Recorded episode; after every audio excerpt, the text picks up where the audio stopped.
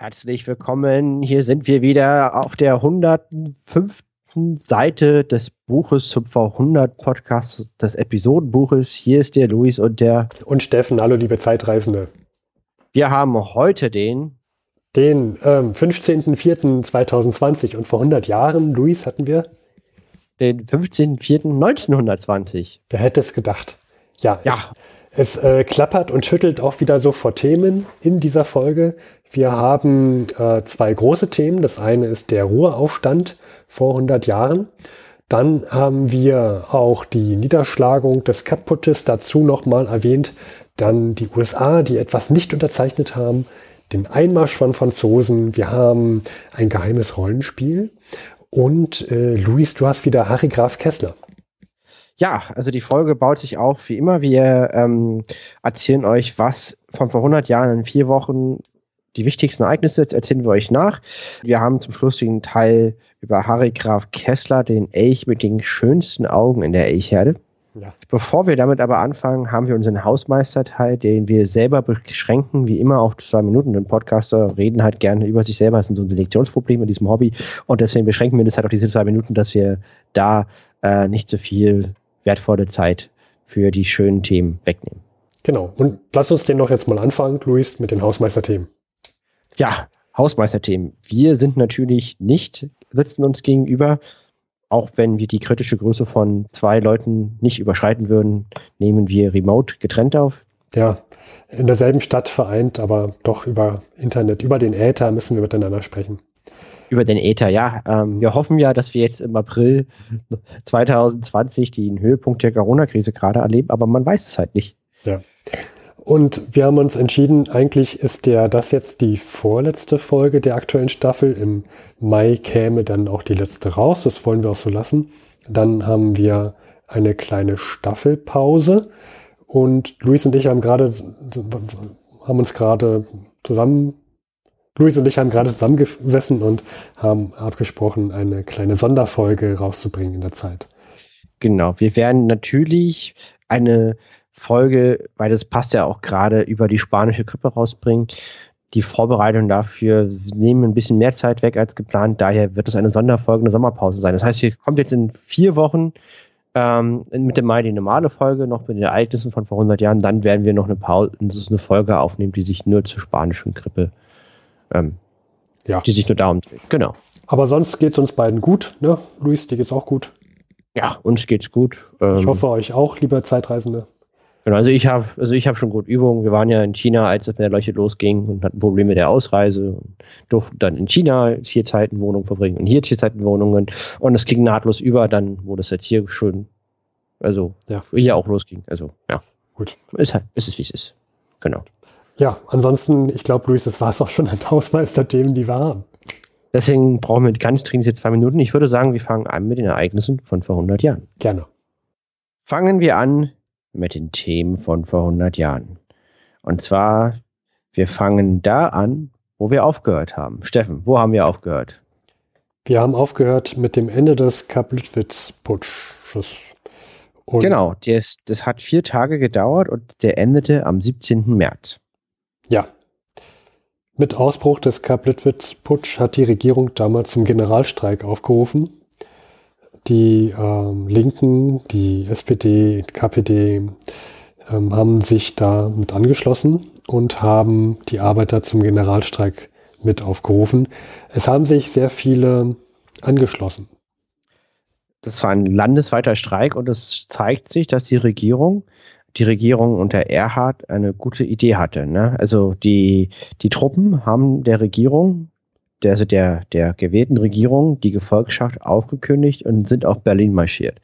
Und das hatten wir in der letzten Folge. In der Lage hat man nur zwei Optionen. Entweder man hat eigene Truppen einzuverteidigen, dann bleibt man in der Hauptstadt, oder man flieht. Und die haben sich fürs Fliehen entschieden, weil sie nicht genug zuverlässige Truppen hatten, um sich zu verteidigen und haben zum Streik aufgerufen. Und der Streik unter anderem war so erfolgreich.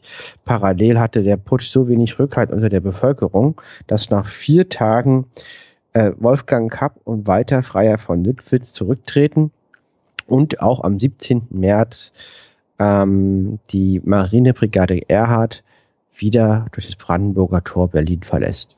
Genau. 17. März sagtest du ja. Und wir können jetzt mal, also wir haben uns ja letzte Folge sehr auf Berlin konzentriert. Mhm. Was war da so los? Und haben erzählt, ja, die Leute mussten aus Pfützen sich Wasser holen und haben dort gestreikt. Es kam auch zu Kämpfen. Und in dieser Folge gehen wir mal ein bisschen in den Westen des Deutschen Reiches, äh, ins Ruhrgebiet. Warum los? Richtig. Weil da gibt es viele Arbeiter und äh, das wurde zum Streik aufgerufen. Und die Arbeiter waren grundsätzlich unzufrieden mit ihrer Situation. Sie wurden von verhassten Freikorps unterdrückt. Und ähm, generell ist natürlich in den Arbeitern der Anteil der Befürworter der Arbeiterbewegung, also der kommunistischen Bewegung, sehr, sehr groß. Hm. Und so kommt es schon seit dem 15. März im Ruhrgebiet dazu, dass viele zu den Waffen greifen und sich mit bewaffnet gegen Freikorps und auch Polizeieinheiten zur Wehr setzen.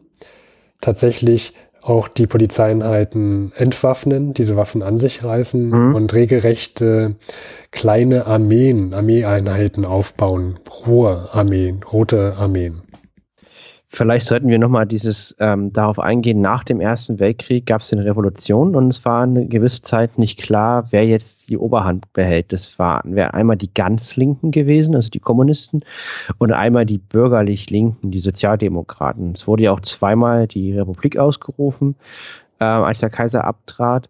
Und hier an diesem Putsch beteiligen sich die Kräfte, die sich ähm, eine ganz linke, eine kommunistische Deutsche Republik erhofft haben und die sich in der Weimarer Republik nicht wiedergespiegelt fühlen, die sozusagen deren Hoffnungen an der Republik wurden enttäuscht und für die ist jetzt dieser, dieser Aufstand zum Generalstreik die Gelegenheit, richtig, richtig zu streiken.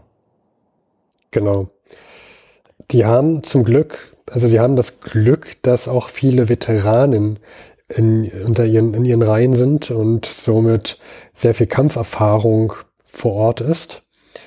Diese bewaffneten Auseinandersetzungen, die werden mit Handgranaten auch geführt. Die werden nicht nur mit Schusswaffen geführt, sondern auch mit Handgranaten, mit Maschinenpistolen. Das sind, das sind richtige Schlachten. Zum Beispiel die Stadt Remscheid, die wird von 1500 Soldaten belagert. Und auf der anderen Seite stehen 20.000 Arbeiter gegenüber, die nicht durchgehend bewaffnet sind. Und die haben gekämpft mit Maschinengewehren, Handgranaten und Geschützen. Und äh, die Arbeiter haben die Soldaten in die Flucht geschlagen. Diese müssen in die besetzte Zone der Briten flüchten und werden dort auch entwaffnet. Ja, klar. Stelle ich mir auch seltsam vor. Die Briten haben Zonen besetzt und dann kommen da Soldaten an. Du denkst, gehst ja vielleicht, also wie, wie kann man sich das vorstellen? Das frage ich mich so gerade. Du bist ein Brite, und mhm. dann kommen Soldaten anscheinend auf deine Zone zugerannt. Die müssen sich ja irgendwie erkennbar gemacht haben, müssen vielleicht Flaggen geweht haben oder so. Sonst könnte das ja auch schnell missverstanden werden, wenn die da mit ihren Waffen in die britische Zone kommen. Und das ist halt schon auch irre. Schlag auf Schlag. Am 17. März brach der Kapp-Putsch zusammen, also der Putsch von rechts. Und am 19. März musste sich die Reichswehr aufgrund der militärischen Erfolge dieser Roten Armee im Ruhrgebiet aus dem Ruhrgebiet zurückziehen, am 19. März, also zwei Tage später. Das heißt, ähm, die, ich würde halt sagen, die sozialdemokratische mehrheitliche Regierung oder die bürgerliche Regierung der Weimarer Republik unter Erhard ist in einer Sandwich-Position. Ne? Einmal die Putsch vom, vom rechten Lager und jetzt, jetzt so den bewaffneten Aufstand und den bewaffneten Streik vom linken Lager im Ruhrgebiet. Rechts konnte die Lage zum 17. März entschärft werden. Die Truppen ähm, sind abgezogen, die Verantwortlichen wurden leider nicht zur Verantwortung gezogen und die Armee befolgt wieder ähm, den Befehlen der Regierung. Und was tut jetzt die Regierung mit diesen sozusagen Einheiten, die auf einmal statt Feinde wieder Befehle gehorchen? Was macht sie mit diesen Einheiten, Steffen? Hm. Ich würde erstmal auf einen anderen Aspekt gehen. Denn hm? Sie sehen sich, dass, dass sie niemandem mehr trauen können. Sie können weder ihren eigenen Soldaten trauen, noch den, noch den streikenden Arbeitern. Und sie tun das Einzige, was sie erstmal machen können. Sie probieren mit den Arbeitern zu reden und zu fragen, was, was sind denn jetzt eure Forderungen? Ihr habt hier mhm. die Waffen zur Hand genommen. Ihr wollt anscheinend ähm, etwas anders machen in diesem Land. was sind denn jetzt eure Forderungen? Und sie fangen jetzt an mit den, mit den Arbeitern, was ja im Prinzip auch eine Art Streiken, streikende Arbeiterschaft ist, zu sprechen. Und so kommt es dazu, dass sie tatsächlich auf einige Forderungen der Arbeiter eingehen. Unter anderem muss Gustav Noske zurücktreten. Der kam in der letzten Folge vor. Das ist der, der Wehrminister. Mhm. Ähm, hat auch damals Anfang des Jahres 1920 blutige ähm, Aufstände der Linken, äh, Aufstände der Linken blutig niedergeschlagen. Und der muss jetzt zurücktreten. Mhm. Auch soll nochmal über die Regierungsbildung neu gesprochen werden. Das Interessante daran, Luis, fand ich, es wurden nicht mit allen Vertretern von den Aufständigen im Ruhrgebiet gesprochen. Das ist immer eine gute Idee. Ja, und jetzt, also dadurch kommt wieder sowas zustande, was man in der Geschichte sehr, sehr oft sieht, finde ich. Wenn man, man ist der Meinung, man spricht mit einer Richtung, zum Beispiel hier in dem Fall den Linken, es sind aber nicht alle linken Vertretungen dabei und demzufolge halten sich einige nicht daran oder fühlen sich nicht vertreten. Es kommt zu Streitigkeiten innerhalb der Bewegung und dann zum Chaos. Und genau das passiert auch hier vor 100 Jahren. Es wird verhandelt und es können Verhandlungsergebnisse erzielt werden, nur wir haben es ja hier mit einer radikalisierten Arbeiterschaft, die im Weltkrieg kriegserprobt ist und was die eigentlich wollen, ist eine, eine Umsetzung des Kommunismus. Also die lehnen ja auch zum Teil die Weimarer Republik ab, genauso wie die Rechten. Genau.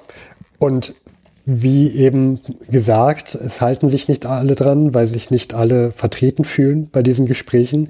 Das heißt, äh, diese, diese Aufstände gehen weiter und somit muss die muss jetzt das Deutsche Reich langsam überlegen, was es tut. Also wir gehen jetzt mal, was, was kannst du denn jetzt machen? Ne? Nun, du kannst deine, deine bisherigen Soldaten, die teilweise gerade probiert haben, gegen dich zu putschen, kannst du nehmen und mhm. beten, mh, hm, sorg da mal für Ruhe.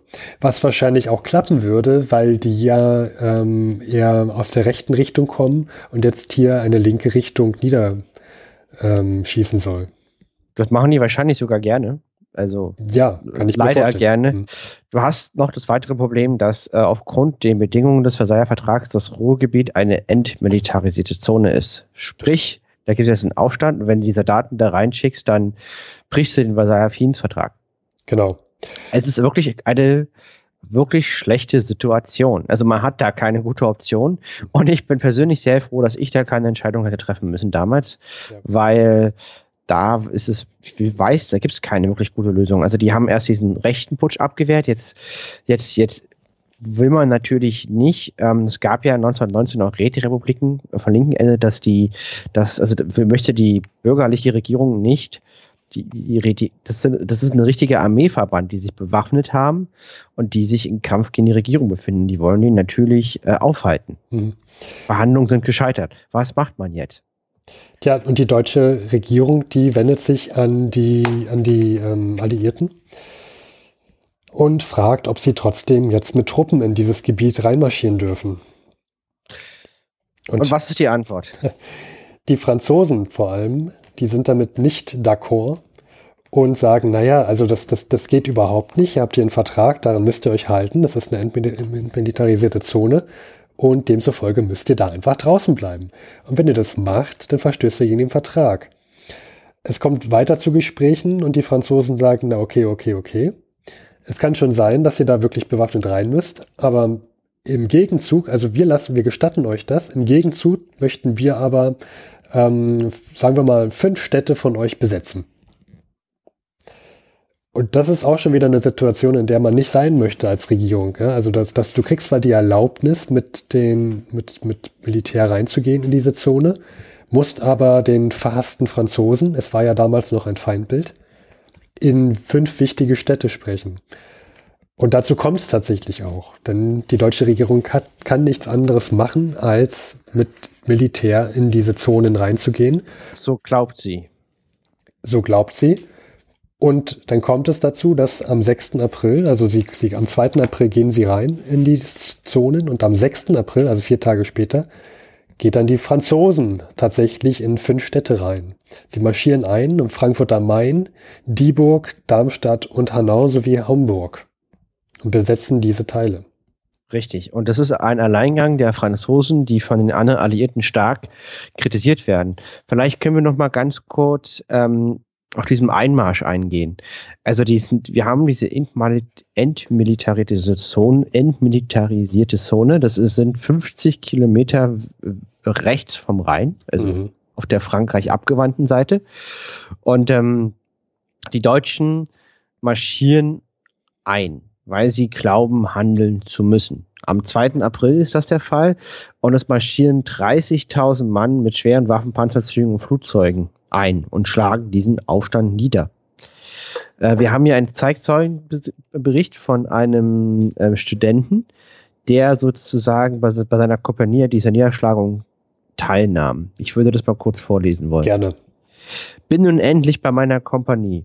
Gestern Vormittag kam ich zur Kompanie und nachmittags um 1 Uhr machten wir den ersten Sturm. Wenn ich euch alles schreiben würde, dann würdet ihr sagen, das sind Lügen.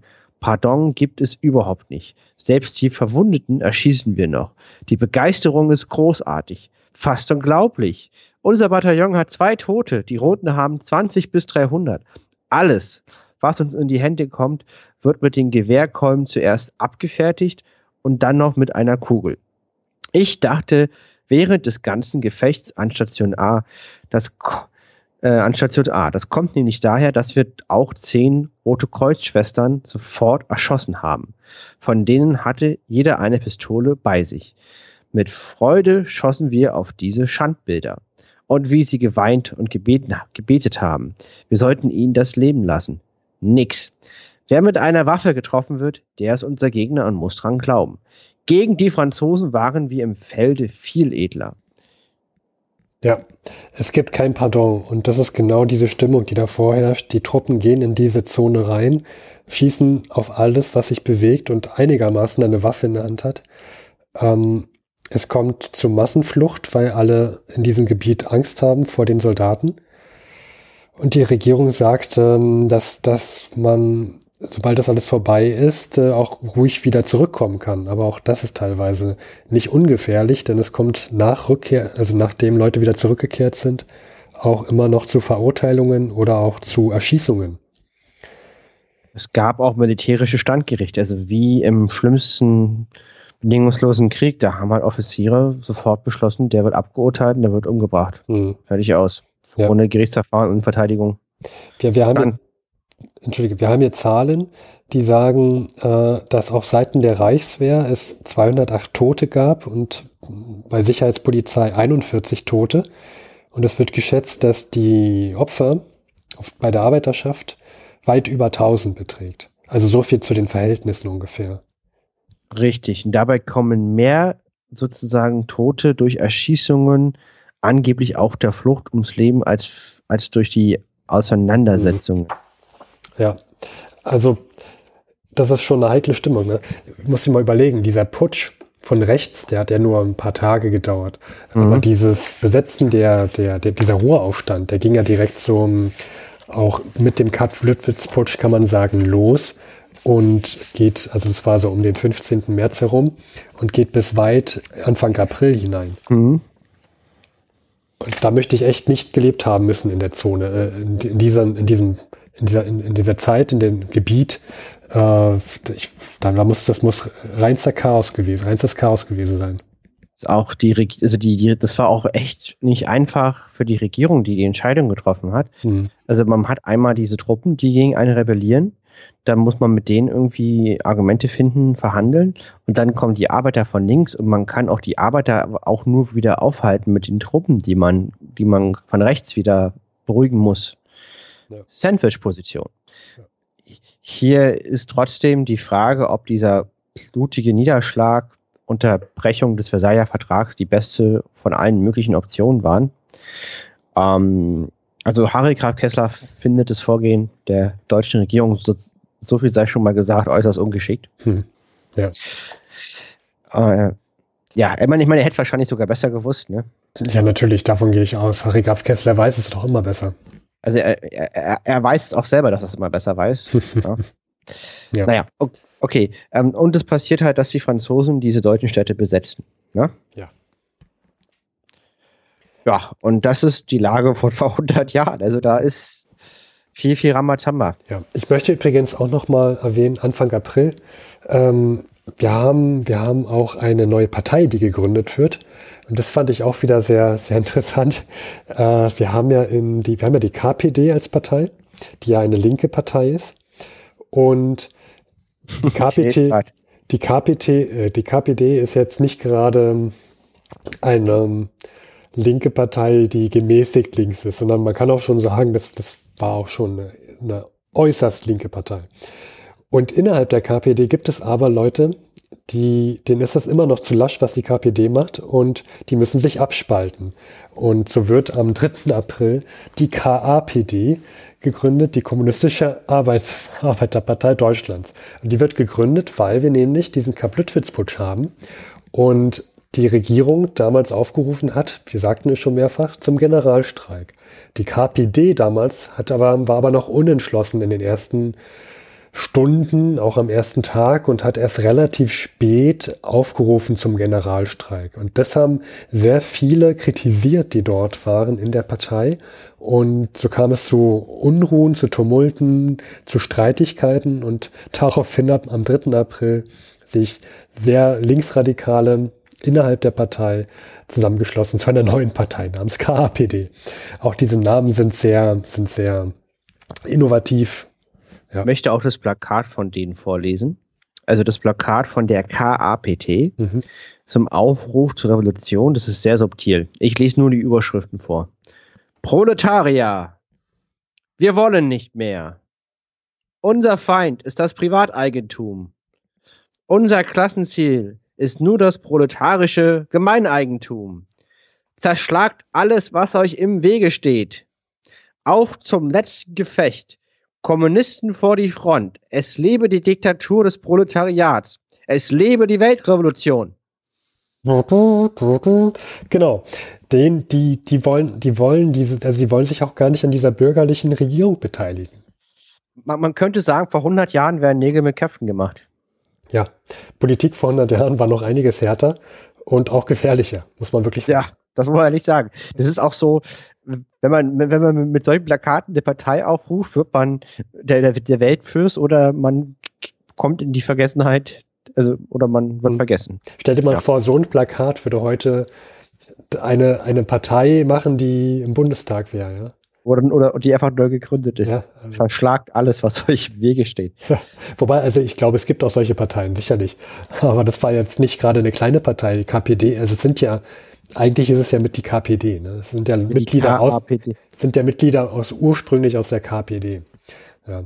Übrigens, die KAPD, die hält doch nicht lange. Die, ja, die wird dem, die wird dann schon bald wieder aufgelöst und ähm, alle verlaufen sich im Sande möchte sagen, mit der langfristigen Strategie ist, es, ist das aber sehr überraschend. Ja, ja, ja. Also hm. wollte ich schon mal sagen. Ja, dann, was, dann haben wir noch ein Thema in, dem, in Amerika. Ja, ähm, bevor wir dazu kommen, Luis, möchte ja? ich gerne noch mit, mit dir ein, ein kleines Rollenspiel spielen. Oh. Mhm.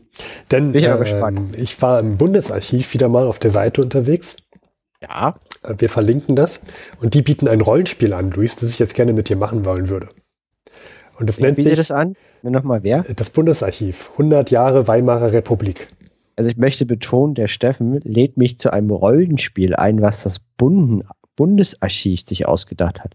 Ich möchte dem Bundesarchiv nicht zu nahe treten, aber haben die denn eine Kompetenz für Rollenspiele? Nee. Gut. Gut, dass wir uns da einig sind. Okay, jetzt bin ich gespannt. Gut. Aber das Spiel nennt sich Spiel der Lebenswege. Ein Kriegsheimkehrer sucht seinen neuen Platz in der Gesellschaft. Und äh, das läuft so ab, wir verlinken das. Ähm, du, ich, ich gebe dir auch mal den Link, denn ich habe dem Luis das nicht vorher gegeben. Ich wollte, dass der das jetzt hier live macht. Das ist ein Experiment. Äh, du findest es in unserem Konzept, Luis, da kannst du mal raufklicken. Okay. So, und ähm, das läuft jetzt so ab, dass es, es sind immer nur Bilder und kleine Textunterschriften, ja. in welcher Situation du dich gerade befindest. Und dann kannst du immer äh, zwei Wege einschlagen. Du, das fängt an 1918, der Krieg ist nur, nur vorbei und du warst Soldat. Und jetzt ähm, kommst du sozusagen wieder nach Hause und stehst ja vor Chaos und kannst jetzt entweder sagen, hm, ich möchte gern das Alte bewahren und mich den Freikorps anschließen, oder ich möchte was Neues wagen, mich der Revolution anschließen. Luis, und ich frage dich, welchen Weg gehst du ein? Darf ich Gegenfragen stellen? Ja, natürlich. Die Frage würde ich von meiner Herkunft abhängig machen. Also hätte ich, hätte ich eine, hätte ich eine Hinter, hätte ich einen familiären Hintergrund von Habenixen, wäre ich für Revolution, klar. Hätte ich den Hintergrund von Leuten, die was haben. Hm. Wir sind also, erfahrene Rollenspieler, Luis, und deswegen sage ich, ähm, was, äh, du kannst deinen Charakter natürlich selber bauen. Okay. Also, ne, also die Frage, okay, ich bin so im Krieg, ich bin desillusioniert und das System, was diesen Krieg ermöglicht hat und auch viel zu lange ähm, laufen lassen hat und vor allen Dingen die, die diesen Krieg auch verloren hat, darf nicht weiter bestehen. In diesem Land muss sich was ändern. Also gehst du das neue Wagen Revolution. Ich sage, ich bin Revolution. Meine Eltern sind SPD und KPT Stammmitglieder und wir sind Proletarier mit Stolz und diese elitären Schnösel, die einfach nur erben und nicht arbeiten gehen, die haben es nicht verdient. Die Welt muss sich ändern. Wir brauchen die klassenlose Gesellschaft. Gut, dann, dann klickst du jetzt mal auf den Button Das neue Wagen Revolution. Unser Feind ist das Privateigentum. Ich sehe, Luis unser, ist voll in der Rolle. Unser Klassenziel ist nur das proletarische Gemeineigentum. Revolution. Genau. Und wenn man jetzt draufklickt, also auf Revolution, etwas Neues wagen, dann kommt das nächste Bild, die nächste Entscheidung. Und ähm, jetzt ist hier ein Bild zu sehen von, von Soldaten, die durch das Brandenburger Tor fahren und jubeln. November 1918, der Kaiser hat uns verraten. Die Lage an der Front ist katastrophal. Die Nachricht aus der Heimat bedrückend. Es herrschen Krankheit, Hunger und Elend. Vier Jahre haben wir für Kaiser und Generäle geblutet. Umsonst. Weg mit dem alten Preußentum, weg mit dem Militarismus, die uns nur Leid gebracht haben. Wir gehen zurück in die Heimat und bringen die Revolution für Frieden und Brot. Doch welcher Weg ist richtig, Luis? Ich frage dich, Republik oder Rätesystem? Ich würde jetzt sagen, Nationalversammlung Deutschland, eine Republik, ist eher ein demokratischer Ansatz und das Rätesystem ist ein sehr undemokratischer Ansatz. Das sagt mir jetzt mein Bauchgefühl. Ähm, jetzt ist wieder die Frage, ähm, bin ich in diesem Rat drin und darf entscheiden, dann bin ich sehr für das Rätesystem oder ansonsten bin ich für die Nationalversammlung. Das ist die Frage, Luis. Was macht dein Charakter? Okay, mein Charakter ist SPD und KPT Urmitglied und er nieder für das Gemeineigentum. Er ist der Meinung, dass die Weisheit der Proletarier, der Kampf für das Gemeineigentum besser ist für alle und dass alle anderen es auszusehen und er wählt den demokratischen Weg über eine verfassungsgebende Nationalversammlung. Deutschland sei eine Republik. Also gehen wir darauf. Und wir kommen zur nächsten Entscheidung. Keine Angst, das geht nicht lange. Nationalversammlung. Deutschland eine Republik. November 1918. Das Alte und Morsche ist zusammengebrochen. Es lebe die Deutsche Republik. Gestern rief Scheidemann diese Worte vom Reichstag aus der Mitte zu und heute schon sitze ich hier mit 3000 Genossen im Berliner Zirkus Busch und berate über die Zukunft der Revolution. Also Luis, du hast es weit gebracht. Fast schon zu einfach ging alles bis jetzt. Der Kaiser hat sich davon gemacht, Gegenwehr war kaum vorhanden. Sorgen machen mir eher Liebknecht und seine Leute. Gestern ruft er seine eigene Republik aus, aber hier lässt er sich nicht blicken. Nein, die Revolution muss in demokratischen Wahlen enden, bei denen alle über ihre Zukunft abstimmen. Mir ist klar, dass unsere Republik noch sehr zerbrechlich ist. Ob sie wirklich eine Zukunft haben wird? Und jetzt Luis. Jetzt kommt wieder eine Entscheidung. Du kannst jetzt entscheiden, welchen Weg gehst du. Streik, Kampf für die Republik oder Ernüchterung, Ende der Revolution. Seid ihr Tollköpfe? Soll das Spiel so weitergehen? Wollt ihr langsam verrecken wie die Hunde? Proletarier, wir wollen nicht mehr. Unser Feind ist das Privateigentum. Streik, Kampf für die Republik. Also, Streik, Kampf für die Republik, geht rein. Du, du kämpfst also weiter. Es ist jetzt März 1920, also jetzt befinden wir uns in der Zeit vor 100 Jahren. Gibt noch mehr. Okay. Legt die Arbeit nieder, Streik, schneidet dieser reaktionären Clique die Luft ab, kämpft mit jedem Mittel für die Erhaltung der Republik. Die Konterrevolution marschiert auf den Straßen Berlins und wir Genossen sind die einzigen, die sie aufhalten können. Die Regierung ist geflohen, die Armee gehört selbst zu den Putschisten und weigert sich einzugreifen. Das einzige Mittel, das wir noch gegen die Generäle Kapp, Lüttwitz und Ludendorff haben, ist ein Generalstreik.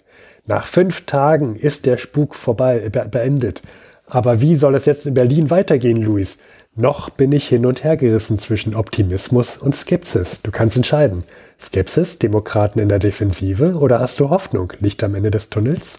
Ich weiß, dass es sozusagen, ja, also Lenin ist mein Papst, Marx ist mein Engels, Marx ist mein Engels. Oh, oh, ja, und deswegen Hoffnung, Licht am Ende des Tunnels. Also Hoffnung, Licht am Ende des Tunnels. Hoffnung, Licht am Ende des Tunnels. Nun, Dezember 1923. Was für ein grausames Jahr für unser Vaterland. Es kann eigentlich nur noch besser werden. Man weiß gar nicht, wo man anfangen soll. Zuerst sind im Januar diese elenden Franzosen ins Ruhrgebiet einmarschiert. Dann begann die Inflation erst so richtig. Ende des Jahres hatten wir dann noch die Linksregierung in Sachsen und Thüringen, die zum Glück beseitigt wurden. Auch die Reichsregierungen wechseln fast wöchentlich. Gerade ist Gustav Stresemann als Kanzler zurückgetreten bleibt aber als Außenminister in der Regierung. Vielleicht wird er Veränderung bringen. Also, das ist jetzt Dezember 1923, die Zukunft von vor 100 und Luis, damit sind wir am Ende dieses Rollenspiels Spiel der Lebenswege. Was sagst du zu diesem Spiel? Also, man muss sich das Ganze mal vor Augen halten. Also, wir haben jetzt eine Zeit von vor 100 Jahren, wir nehmen auf im April 2020 und wir haben hoffentlich den Hochpunkt der Corona-Krise. Das weiß man natürlich erst später. Und, äh, und gleichzeitig äh, gibt das Bundesarchiv, versucht sich und finde ich ziemlich gut im Spieledesign. Hm. Also das, das, das gibt schon eine Weile, das ist schon eine Weile online. Ne? Das ist nicht jetzt erst freigeschaltet worden, möchte ich dazu sagen. Ich finde trotzdem, dass wir in einer schönen Zeit leben. Das heißt, schön, es, es ist skurril, schön und interessant. Es passiert sehr, sehr viel. Und äh, ich finde das Spiel wirklich gut gelungen. Jetzt, ich habe es wirklich gerade zum ersten Mal gespielt und nie gesehen. Steffen hat mich nicht gewarnt. Ja, ich habe ja dieses, dieses Werbeplakat der KAPD, die wir gerade hatten, habe mir da die Sprüche so im Baukastensystem zusammengesetzt jetzt und ähm, äh, finde das ein sehr gelungenes Spiel und äh, lade alle Zeitgenossen und Zeitreisende herzlich ein, dieses Spiel zu spielen. Wir werden das in der Folge verlinken. Ja, also man kann auch andere Wege einsteigen. Ich habe das mal testweise durchgemacht. Auch die rechte Seite ist natürlich auch möglich kann man alles machen. Und guckt es euch mal an. Das ist wirklich, ich finde es auch gut gelungen. Ne?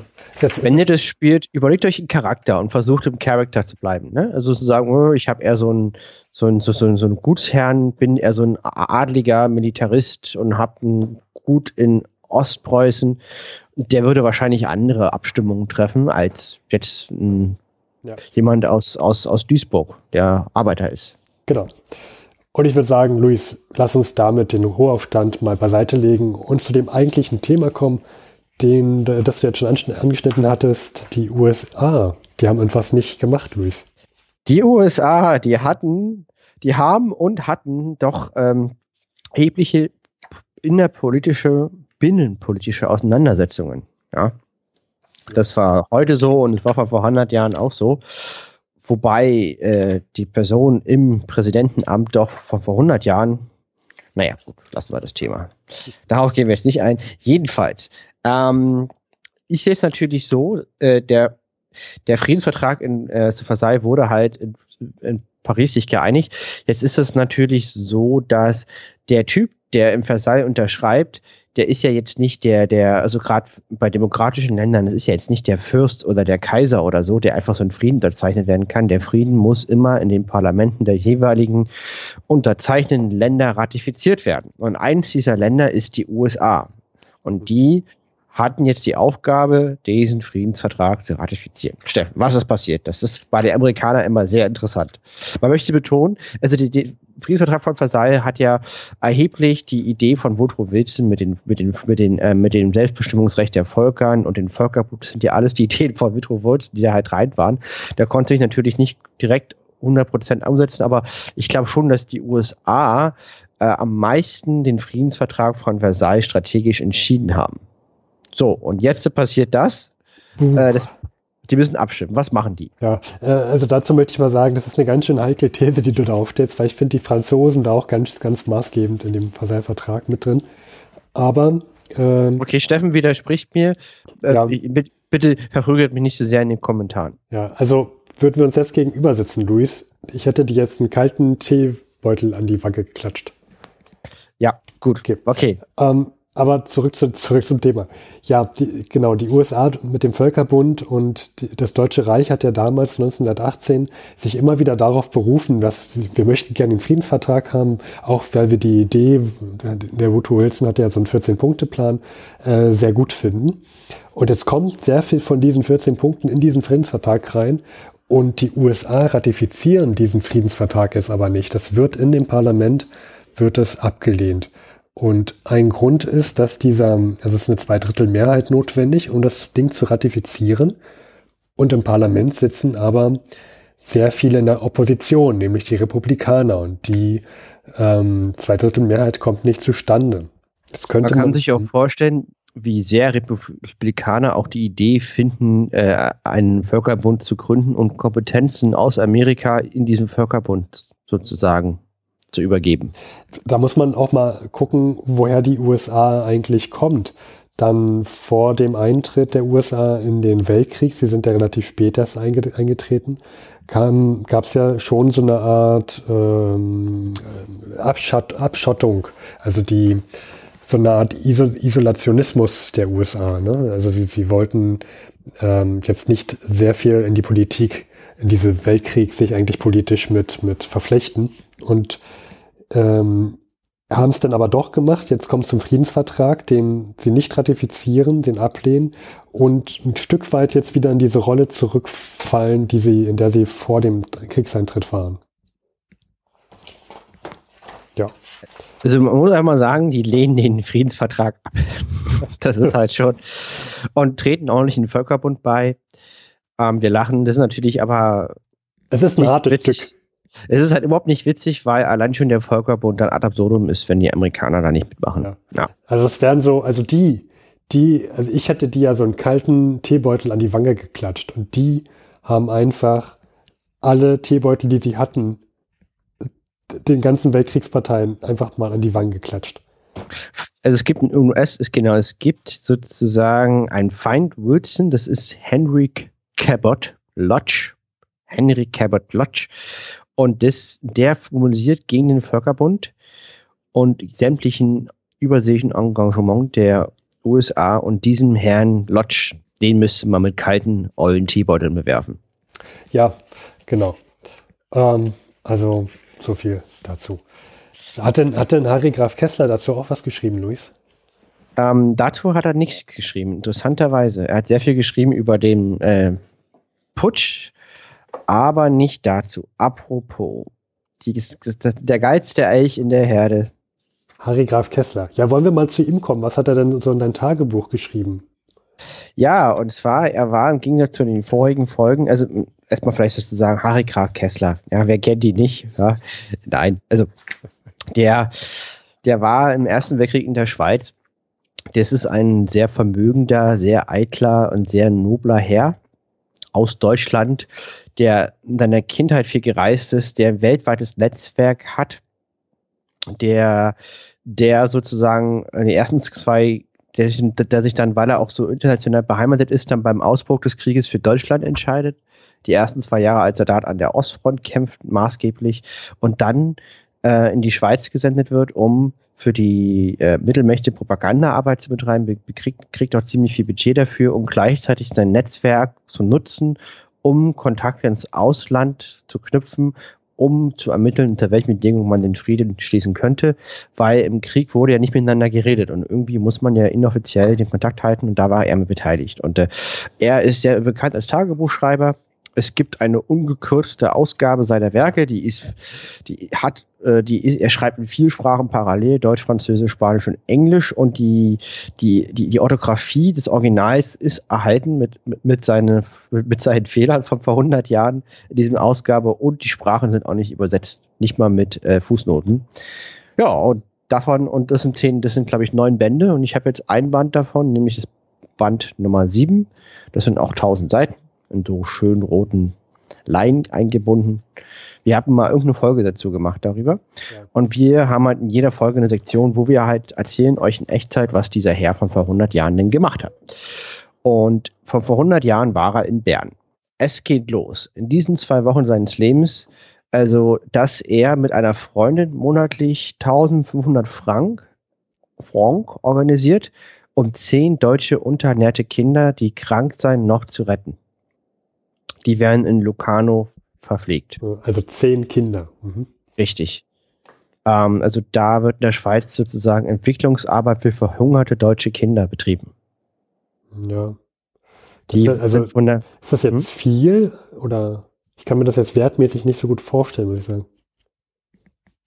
Also zehn, zehn Kinder, das klingt jetzt so, mh, hm, ob, als ob er die persönlich kennen würde, so, weißt du? Also, wie, wie kommt man auf zehn Kinder, die man versorgen will? Aber das, darauf wolltest du jetzt, glaube ich, gar nicht hinaus. Nee, ich wollte es jetzt einfach nur mal nennen, um dafür ein Gefühl zu bekommen. Alles gut. Mhm. Äh, ich habe das. Trotzdem nobel von ihm, von ihm. Genau, das ist nobel. Zehn Kinder zu ernähren ist auf jeden Fall keinesfalls etwas, das man super. Ist schon viel. Also, er erzählt einige Tage später über ein über, über jemand anders, der sozusagen sich wegen 10.000 Franken Schulden am liebsten erschießen würde und ich weiß, wie sein Leben weitergeht. Also das ist schon ernsthaft viel Geld. Hm, okay, krass. Ja, ähm, ähm, gut, aber was macht er da jetzt so in Bern? Na, also er, er, er kümmert sich um die Kinder, ja. weil er, er schreibt ja nichts Privates. Also er sammelt ja nur Sachen, die er von weltgeschichtlicher Wichtigkeit erachtet, um später seine hochwichtigen Memoralien zu schreiben, Memoirien zu schreiben. Und deswegen erzählt er dann halt von diesem Support für dieses Kinderheim und fährt dann, also am 16. März ist er noch in Bern, am 15., 16., das ist Montag und Dienstag und fährt dann am dem Mittwoch und der Woche nach Lugano. Wie gesagt, Lugano ist halt auch so ein ganz furchtbarer Ort, wo man nicht sein will, glaube ich. Und trifft dort wahrscheinlich aus dem gleichen Grund auch den Richard Kühlmann. Richard Kühlmann, Steffen, sagt dir das doch was. Das ist natürlich ein bisschen gemein. Ähm, ich ich habe zufällig gerade vorhin vor nachgeguckt und äh, ja, also es hat ja schon geklingelt beim Namen, aber ich musste nochmal nachgucken. Es war der Staatssekretär ähm, von, vom Deutschen Reich von August 1917 bis Juli 1918. Also sowas, ähm, so eine Art Außenminister. Genau, das war der Außenminister. Hieß halt nur anders. Und der war halt mitten im Ersten Weltkrieg für ein Jahr da 17, Sommer 17 bis Sommer 18 war der Außenminister. Mhm. Und als der Krieg losging, war das Jago. So hieß der Typ. Mhm, ja. Gottlieb von Jago. Der Reichskanzler hieß Bethmann von Hollweg. Gottlieb von Jago war der Außenminister und der Kaiser war Wilhelm II. Und die treffen sich natürlich halt in diesem furchtbaren Ort Lugano, wo keiner sein will. Und, äh, und, und, äh, und ähm, Harry Graf Kessler von Kühlmann im Übrigen immer furchtbar. Hat ihn als durchschnittlichen unbegabten Menschen beschrieben mit mhm. Schmiss im Gesicht. Mhm. Um, um nochmals, um das richtig zu stellen, ich glaube, das war jetzt verwirrend. Also nur Kühlmann und, und Harry Graf Kessler treffen sich. Jago, äh, Wilhelm II und, und ähm, Bettmann Hollweg treffen sich nicht. Die hast du jetzt nur genannt, weil sie gleich eine Rolle spielen werden. Richtig, genau. Also genau, die drei waren halt an entscheidender Position auf deutscher Seite, als der Krieg losging. Und was macht man denn, wenn man so in Lugano in der Schweiz, ja kennt das nicht, so einen ehemaligen Außenminister trifft, ja? Ähm, man fragt ihn, wer denn, man diskutiert über die Kriegsschuldfrage. Ja. Und ähm, die Hauptschuld am Kriege misst Richard Köhlmann Berlin zu, daneben Russland. Wer aber in Berlin den Krieg gewollt habe, habe er nie recht herausbringen können. Als ich, also ich, Harry Graf Kessler, sagte, Kaiser, Bethmann und Jago seien alle drei unentschlossene Leute gewesen, entgegnet Richard Kühlmann, drei unentschlossene Leute reichen doch aus, um eine unfassbare Katastrophe herbeizuführen. Ja, das ist schon mal eine, eine, eine Aussage ne? von einem Außenminister. Der muss ja auch die Gedankengänge kennen von dem Land, das er repräsentiert und auch von dem Machthaber und dass nicht mal er ausmachen kann, wer da jetzt eigentlich genau wer, also was wollte und auch sagt, dass, dass äh, das auch schon ausreicht, um Krieg zu bringen, das ist schon mal eine, eine Aussage. Richtig. Und man muss bedenken, dieses Tagebuch hat der Harry K. Kessler nicht geschrieben, um es später zu veröffentlichen. Dafür sind seine Memoirien, die es nie gab, gedacht. Also das ist schon ziemlich authentisch. Also als er das geschrieben hat, wird er das schon so gemeint haben und auch so gehört haben. Mhm. Natürlich gibt es immer Irrungen, dass er vielleicht was missversteht oder, oder sich selber zu wichtig nimmt. Das kann ja auch passieren, aber das ist, glaube ich, eine sehr, sehr gute Quelle, die wir hier haben dafür. Ja. Ähm, und dann sprechen sie über seine, also dann sprechen sie so ein bisschen übereinander und äh, Harry Graf Kessler fasst nochmal seine Karriere aus seiner Sicht zusammen. Das ist immer sehr, sehr schön. Zusammenfassend meinte Kühlmann von seiner Karriere, er habe immerfort Maßnahmen und politische Direktiven ausführen müssen, zum Beispiel Bagdad-Bahn oder Presley-Toffs, der Frieden mit Russland, die er missbilligte. Darin liegt wohl auch das Geheimnis seiner Indifferenz. Und schließlich katastrophalen Einwirkung auf die deutsche Geschicke. Das Kapp-Abenteuer missbilligt er natürlich, meinte aber, bei der allgemeinen Weichheit und Waschlappigkeit unserer Politik würde den Hochverrätern kein Haar gekrümmt werden. Ich solle mir seine Worte merken, kein Haar. Er selbst würde sie allerdings ohne Bedanken an die Wand stellen. Er hatte recht. Er hatte recht. Eintrag vom 18. März. Also da war das noch nicht klar. Ja, er hatte recht. Wir haben es ja letzte, letzte Folge erwähnt. Den Putschisten ist nicht wirklich ein Haar gekrümmt worden.